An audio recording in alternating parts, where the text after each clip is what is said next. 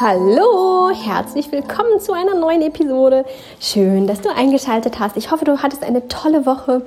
Dir ging es gut. Vielleicht hast du auch angefangen, ein bisschen zu minimalisieren und hast versucht, das der letzten Episode ein bisschen umzusetzen. Hast du es vielleicht auch gemacht? Bin sehr gespannt zu hören, wenn du mir erzählen magst. Immer her damit. Und ähm, ja, wenn du das mit anderen auch teilen magst, dann schreib auch gerne unter das YouTube-Video drunter, denn damit inspirierst du dann auch andere Menschen, die da also ein bisschen auf der Suche sind und die sich das trauen wollen oder die noch ein bisschen Inspiration brauchen oder Anstupser brauchen oder die sich isoliert fühlen in ihrer Welt, ähm, wenn sie nicht von Minimalisten umgeben sind. Und das sind ja tatsächlich gar nicht viele von uns. Die meisten von uns sind ja halber Einzelkämpfer in ihrem, in ihrem Wirkungsbereich. Mm. Ja, so lasst uns da gerne das alles ein bisschen teilen, damit wir zusammen alleine, äh, zusammen nicht mehr alleine sind. Genau, also schreibt da gerne. Hier geht's ja leider nicht bei den Podcasts. Wäre auch, glaube ich, nicht wirklich möglich, weil wir ja so viele verschiedene Plattformen nutzen. Ähm, aber bei YouTube lade ich sie ja deswegen auch immer hoch, damit wir da die Kommentarfunktion nutzen können und uns da dann doch wieder so ein bisschen treffen und versammeln können. Also nutzt es wirklich sehr gerne. Lasst uns uns austauschen. Heute geht es um Social Media. Wie viel, warum und welche und überhaupt. Ein Thema, das ganz schwierig, finde ich, ist in der heutigen Zeit. Auf der einen Seite gehört es zu unserem Leben dazu und ähm, erleichtert uns ja auch in einer gewissen Weise, weil man mh, vielleicht da Kontakt aufnehmen kann, einige Dinge sogar viel besser klären kann über Social Media tatsächlich. Man kann Reklamationen schon über solche Plattformen einreichen, was ja eigentlich recht komfortabel ist, wenn man überlegt, dass man früher immer großartig einen Brief schreiben musste und das Produkt einpacken und sonst was musste und dahin schicken. Das war mit Kosten und Zeit verbunden und Ressourcen auch, Umweltressourcen. Das ist natürlich jetzt alles viel, viel praktischer geworden. Ich möchte es gar nicht unbedingt schlecht reden. Das ist gar nicht mein, mein Wille dahinter, sondern ich möchte da einfach einen gesunden Umgang mitfinden. Den habe ich für mich gefunden und weiß aber, dass das für viele andere sehr, sehr schwierig ist. Ich höre das immer wieder ähm, und sehe das immer mal wieder bei Freunden, Verwandten und Bekannten, wie sie ihr ganzes Leben sozusagen auf Social-Media-Plattformen verbringen.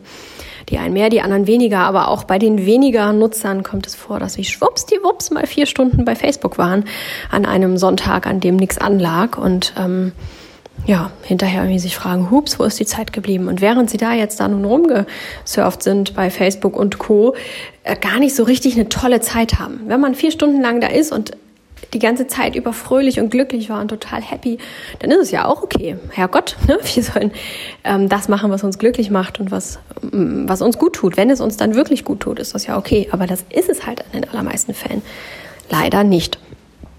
Deswegen möchte ich hier nochmal so ein bisschen zu Achtsamkeit aufrufen. Warum nutzt du das überhaupt? Und wie viel nutzt du das? Und was nutzt du? Brauchst du alles? Erstmal von mir. Ich nutze Facebook nicht. Ich habe da eine Seite erstellt, eine Biolea-Seite. Ähm, ja, weil mir erzählt wurde so, ja, hey, das ist total toll, da kann man ganz toll in Kontakt treten mit seinen äh, Leuten, mit seinen Nutzern sozusagen und kann sich da ganz praktisch austauschen. Hab ich gedacht, ja, das finde ich immer ganz schön, wenn man sich irgendwie austauschen kann. Wie gerade schon gesagt, fehlt mir das ja auch so ein bisschen bei den verschiedenen Plattformen.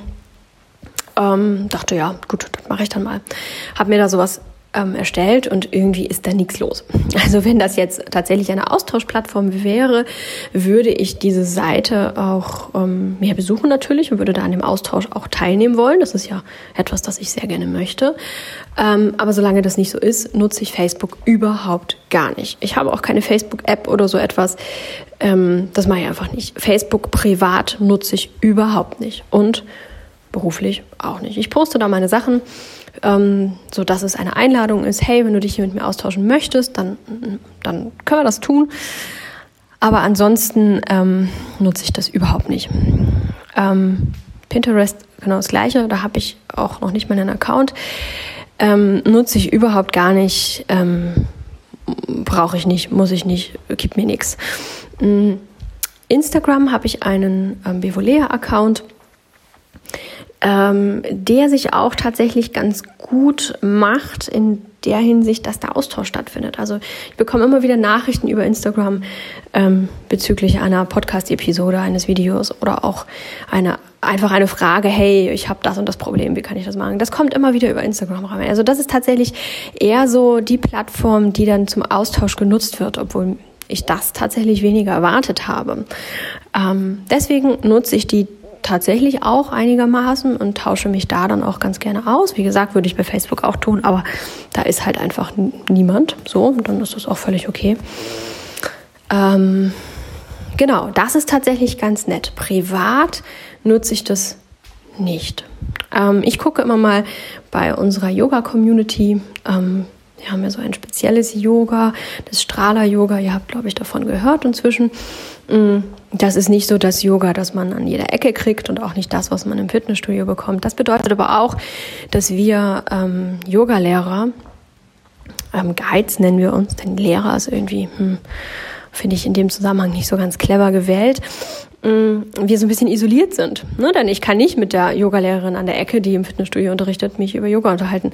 Ähm, da werden wir nicht auf einen Nenner kommen, weil es einfach so anders ist. Mm, das bedeutet auch, dass man da so ein bisschen isoliert ist mm, für sich alleine und das ganz schön ist, wenn man da so eine Yoga-Family hat. Und das haben wir da tatsächlich. Und da mache ich auch nicht so viel und gucke ich auch nicht so viel, aber da gucke ich immer mal hin und ähm, ja. Genau, also da findet so ein minimaler Austausch statt. Das ist aber auch das Einzige, das ich ähm, außer Bevolea selber jetzt noch bei Instagram mache. Und auch das gehört ja irgendwie auch mit zu Bevolea. Also so ganz 100% privat ist es nicht. Ganz privat mache ich bei Instagram auch nichts. Ja, was gibt es da noch für Kanäle? Twitter äh, genau das gleiche wie Facebook würde ich zum Austauschen gerne nutzen, nutzt aber keiner. Ähm, die Plattform gibt es für den Fall, dass jemand irgendwie sich meldet und darüber kommunizieren möchte. Langfristig werde ich sicherlich schauen, ähm, was sich tut, wo sich die Menschen versammeln mögen und wo nicht. Und dann wird das, was nicht genutzt wird, einfach auch deaktiviert und nicht mehr weiter genutzt. Da bin ich dann auch ähm, total schmerzbefreit, weil ich selber ja auch eben gar nicht ja, die Liebe zu diesen Plattformen oder zu diesen Kanälen habe, dass es auch völlig in Ordnung für mich ist, die dann einfach auch zu deaktivieren. Im Moment ist es einfach ein Angebot für den Austausch ähm, und damit eben die Frage, wo möchtest du dich austauschen, wo ist es für dich bequem und komfortabel. So halte ich das. Und mh, mm, hin und wieder äh, kommt das Gespräch natürlich auch hier im Privaten auf mit Freunden, Bekannten, Verwandten. Und dann frage ich immer mal wieder, ja, aber warum bist du dann so viel da oder schaust da? Und dann ist mal, ja, aber es könnte ja sein, dass. Es stellt sich recht schnell heraus, dass dahinter häufig die Angst steht, etwas zu verpassen, dass einem etwas entgeht, dass man irgendwas nicht mitbekommt, dass das Leben an einem vorbeizieht. Und hier möchte ich dich jetzt ein bisschen wachrütteln, ein bisschen zum Denken anregen und dich fragen, Du hast Sorge, dass das Leben an dir vorbeizieht, dass irgendwas an dir vorbeigeht, das du nicht mitbekommst. Aber mal ehrlich, was könnte da an dir vorbeifluppen? Das echte Leben, das findet statt, wenn du dein Handy aus der Hand legst oder dein Tablet oder dein Computer zuklappst oder was auch immer. Dann findet das echte Leben statt. Das, was da passiert, ist nicht das echte Leben. Und somit kannst du auch nicht wirklich was verpassen. Du kannst irgendein Shoppingangebot verpassen. Tja, könnte gar nicht so schlecht sein, wenn du das verpasst. Du könntest verpassen, dass irgendjemand erzählt, wie toll er doch ist und was für tolle Sachen er gemacht hat. Und du könntest verpassen, dich vielleicht ein bisschen schlecht zu fühlen. So nach dem Motto, ja, ich wollte eigentlich auch schon immer mal das und das machen. Hm, blöd. Du könntest aber auch verpassen, zu sehen, wie andere Menschen ähm, hardcore-mäßig Sport machen und äh, ein Muskelpaket sind mit keinem Gramm Fett, keinem Gramm Fett am Körper. Und du könntest verpassen, dich dann irgendwie schlecht zu fühlen, nach dem Motto, hm, ja, ich wollte eigentlich auch mal Sport machen und ja, einen Schwabbelbauch habe ich eigentlich auch. Überlege mal ganz genau, was gibt dir das tatsächlich? Biochemisch wird da Dopamin ausgeschüttet. Wenn wir da so unterwegs sind und uns das also alles zu Gemüte führen, dann ist das ähm, ja so eine Parallelwelt. Da wird hormonell etwas in uns ausgelöst, ähm, so eine kleine Belohnungsreaktion. Das passiert auf der hormonellen Ebene. Genau, da passiert tatsächlich was. Deswegen fühlen wir uns so, wie wir sind. Deswegen ist es so dieser Suchtfaktor. Aber versuch mal davon wegzukommen und überlege mal einfach, welche Emotionen löst das aus? Wann löst es diese Emotion aus? Fühle ich mich tatsächlich immer gut davor oder die meiste Zeit? Fühle ich mich ausreichend gut, um so viel Zeit meines Lebens da zu investieren? das ist für mich so die ähm, Kernfrage. Ich ähm, empfinde, ich empfinde es nicht als unangenehm. Also ich habe nicht dieses, dass ich da jemanden ansehe, der da muskelbe, muskelbepackt ist und denke so, ach ja, so wollte ich auch mal sein. Ach, schade, traurig und fühle mich dann schlecht. Und das ist es nicht. Äh, mich interessiert es schlichtweg einfach gar nicht, weil ich denke, ja, okay, wenn diese, diese Person so mit ihrem Körper umgehen möchte und das als Lebensinhalt definieren möchte, dann ist das okay für diese Person. Aber mich interessiert das nicht. Mein Lebensinhalt ist es nicht und es soll auch nicht meiner werden. Ich bin da distanziert genug. Ähm, aber für mich stellt sich trotzdem die Frage, was habe ich davon, wenn ich da bin? In diesem Fall habe ich da Desinteresse von, vielleicht so ein bisschen genervt sein, vielleicht so ein bisschen, oh, warum driftet die Welt in so komische Bereiche ab? Das ist etwas, das es mit mir macht. Weniger diese anderen Gefühle. Aber ich weiß, dass der Großteil sich eben häufig einfach dann auch nach einer Weile gehetzt fühlt. Sie nennen es motiviert, inspiriert, aber tatsächlich ist es ganz häufig gehetzt, wenn man mal nachfragt, was macht das mit dir, was, was für Gefühle sind das, dann stellt sich heraus im Gespräch, dass es eben häufig so gehetzte Gefühle sind, ich müsste doch, ich wollte doch und ah, ich habe immer noch nicht. Solche Gefühle sind es tatsächlich meistens, die dahinter stehen, wenn man mal nachfragt.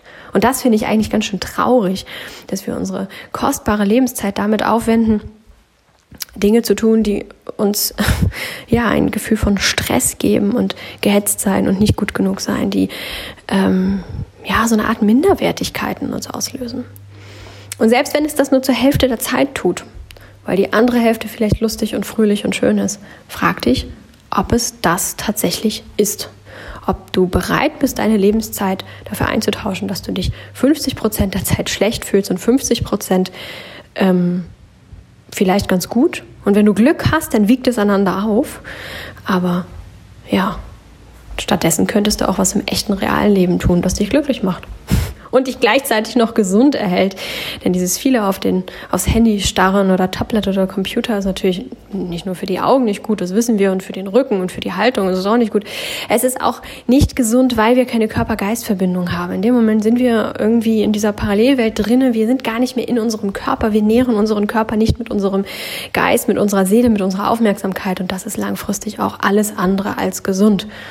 Also frag dich doch mal, ob es das aufwiegt und ob es nicht vielleicht Plattformen gibt, die du streichen kannst, die du zusammenführen kannst. Dann kannst du, okay, ich, keine Ahnung, ich streiche Instagram und nutze dafür Facebook oder umgekehrt. Ich kann da nicht so viel mitreden, weil ich das eben nicht nutze.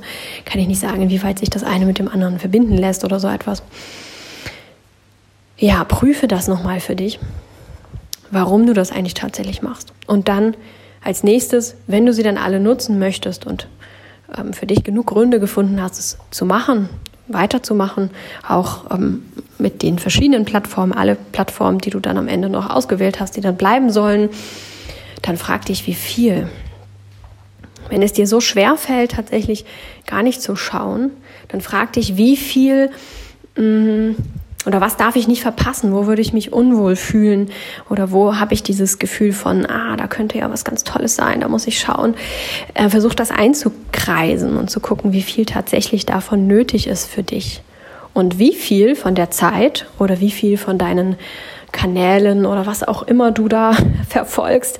Ich weiß gar nicht, ob das ähm, bei Facebook so ist, dass man tatsächlich ähm, Menschen folgt, so wie es jetzt bei YouTube ist oder beim Podcast, oder ob das da irgendwie anders gegliedert ist. Ich kann dir das gar nicht sagen, aber in jedem Fall versuch halt dann die Qualität ähm, zu, äh, ja, zu filtern. Also bei Instagram beispielsweise folgt man ja Menschen und dann sieht man auf der Startseite immer die Posts von allen Menschen, denen man folgt kategorisch entfolge, wenn da zu viel Schrott gepostet wird. Gerade bei Instagram ist das ja häufig so, dass viele Menschen einfach mindestens einmal am Tag, wenn nicht zwei, dreimal am Tag posten und die Qualität der Posts dann irgendwie sinkt oder aber auch die Qualität vielleicht ganz wunderbar ist und ganz hochkarätig ist, aber es nicht das ist, was du jeden Tag ähm, oder womöglich mehrmals am Tag hören möchtest oder sehen möchtest, weil es nicht, ja, also ich finde ab und zu mal so ein Hunde- und Katzenvideo auch ganz süß.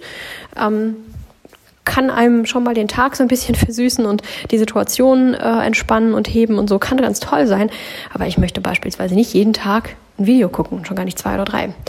Ähm, also schaue da nochmal ganz klar, wie viel, wovon brauche ich eigentlich wirklich, damit nicht diese unangenehmen Gefühle des, ich habe das verpasst oder ich bin so neugierig oder ich muss meine, meine, ähm, meine Bedürfnisse da irgendwie stillen, dass du nicht das Gefühl hast, du verbietest es dir, aber dass du auch nicht da hängen bleibst und ähm, Content konsumierst und Eindrücke auf dich wirken lässt, die du gar nicht willst.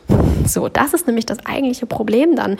Wie viel von dem, von deiner Zeit, die du auf diesen Kanälen verbringst, ähm, ist so tatsächlich Quality Time. Was gibt dir wirklich was? Versuche, wenn du es dann konsumierst, auf die tollen, guten Sachen, die, die dir ein gutes Gefühl geben, runterzuschrauben. Und nicht das große Ganze äh, zu konsumieren und das nicht filtern zu können. Das ist immer das Problem, wenn Menschen sich vornehmen, ah, ich mache jetzt jeden Tag nur eine halbe Stunde, dann konsumierst du aber eine halbe Stunde alles Mögliche. Unter Umständen auch viele Sachen, die dir eben kein gutes Gefühl machen. Das ist zwar schon mal besser, als dann vier Stunden davor zu sitzen, aber noch sinnvoller wäre es tatsächlich, wenn du aussortierst, was dich nicht gut fühlen lässt, also dass du genau schaust, aha, ja, Fitnessbilder von anderen Menschen machen mir ein unangenehmes Gefühl, das möchte ich nicht haben. Raus damit. So, dann hast du am Ende nur noch qualitativ hochwertiges, was dir gefällt, was dir ein gutes Gefühl macht, äh, was dich glücklich sein lässt. Und dann ist tatsächlich eine halbe Stunde auch schon ganz schön viel Zeit. Und wahrscheinlich stellst du fest, dass du relativ schnell durch bist mit den fünf Dingen, die du da noch übrig hast und dass du gar keine halbe Stunde mehr brauchst. Auch hier ist wieder mein Ansatz, den ich in allen Bereichen, ähm, in allen Lebensbereichen verfolge, diesen Leichtigkeitsansatz, nämlich den Ansatz, nicht sich etwas zu verbieten, sich da durchzukämpfen, sich einen Wecker zu stellen, zu sagen, ich muss jetzt nach einer halben Stunde aufhören, ich bin noch gar nicht fertig, ich habe noch gar nicht den Eindruck, dass ich all das konsumiert habe, was ich konsumieren wollte, aber ich muss jetzt aufhören. Total bekloppt, sondern sich auf das Wesentliche zu reduzieren, alles rauszuschmeißen, was tatsächlich nicht gut tut und dann bleibt so wenig übrig, dass dann sich das Problem im Prinzip von alleine aufgelöst hat. Und ganz nebenbei hast du den tollen Nebeneffekt, dass du dich viel, viel besser fühlst, weil du das ganze nicht gut Fühlzeugs gar nicht konsumierst. Ja, so viel zum Thema Social Media. Mein Impuls für diese Woche. Und ähm, ja, passend irgendwie zum neuen Jahr, finde ich.